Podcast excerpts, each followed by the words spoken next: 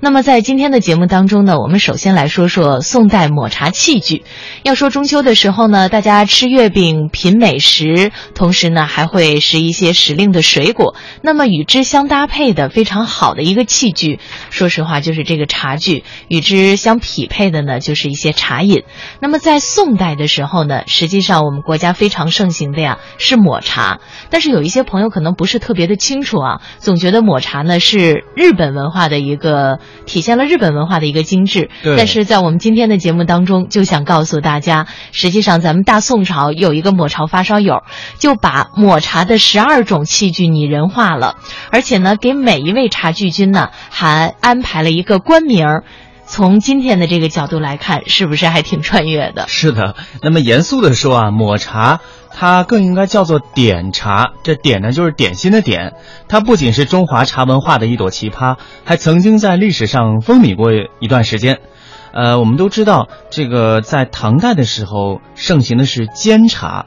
那么汉人研磨茶叶，相传是受到神农尝百草时咀嚼草药这个动作所启发。呃，但是一开始呢，人们主要用茶的方式还是嚼茶和煎煮茶块儿。到了隋唐时期，抹茶粉的前身就是用蒸青所研成的散茶，逐渐的流行开来。随即呢，抹茶在文化高度发达的宋朝被开发完成，并且成为了最热门的日常饮料。从皇宫到民间，各种茶会盛行于世。人们品鉴茶叶、对比茶具、竞赛制作抹茶的手法，一时是热闹非凡。南宋末年的《茶具图赞》便是这抹茶盛世里的一个文化结晶，其作者沈安老人的真实身份已不可考，但书里富于创意的十二先生的确属于中国茶道、儒家文化、宋代士人阶层娱乐的经典结合。十二种抹茶器具都被取上了姓名字。号，并且依据宋朝的官制呢，被加封了各自不同的官职。我们取其精要，依次使用这个呃次序和分工，像烤茶、磨粉、筛集、备汤、入盏、打服，将每一位先生的姓氏和头衔给大家罗列一下。首先，您的茶饼啊，要交给围红炉去加热烘干，使其变得松脆。呃，红炉，朝廷上负责传话的大嗓门的官员，谐音叫烘炉，就是烘烤的炉子。围呢，指的就是芦苇，形似编织红炉的竹篾，用竹篓子罩住火源，防止茶叶被火苗烧坏。这个时候，穆代志已经等得不耐烦了。代制是皇帝的值班顾问，此处呢指的是木质的茶臼，用于将茶饼捣成碎块，并且转交给金法曹碾成沫子。法曹呢原来是掌管邮局驿站，后来呢是司法官员。这里用曹就是曹操的曹啊，代指金属茶盏的凹槽。随后呢，小粒儿的这个茶沫还需要抹一道，才能够成为足够细密的茶粉。这个时候就要请出使转运来研磨了。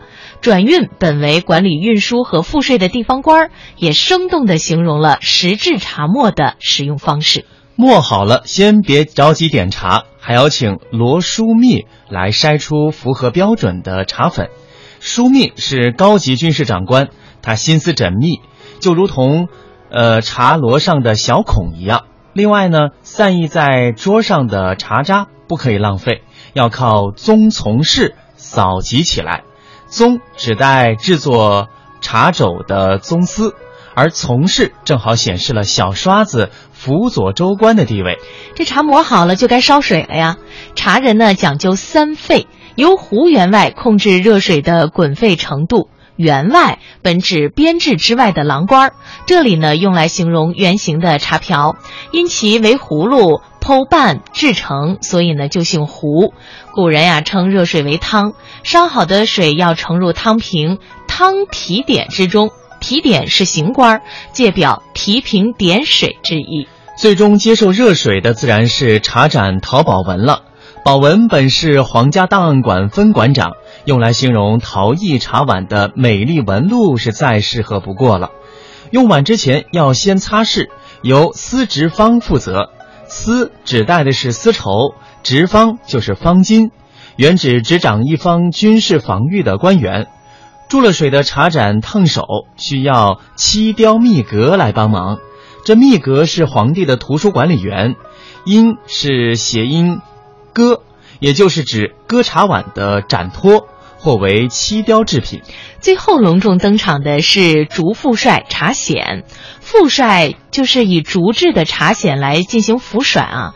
抹茶最见功夫的步骤呢，就是将热水和茶。呃，来这进行一个混合，技艺高超的茶人能够迅速的打出绵密持久的乳沫，有一点点像我们现在看到的那个咖啡拉花的那个效果，所以呢，也被称之为茶百戏。嗯，这样呢，我们就见识了十二先生的抹茶本领。您是否也想亲自动手和他们切磋切磋呢？名人有言：“愿与十二先生周旋，尝山泉极品，以终身此贤富贵也。”不知什么原因啊，抹茶的风俗渐渐被泡茶取代了。这十二种茶具呢，也让位于茶壶、茶杯等传统器皿。当抹茶作为一种雅致的日本文化风靡世界，当然这是打引号的，重新进入中国大众的视野时，我们感到有些对不住那些竹富帅们。抹茶其实不是遗产，我们需要让它活起来。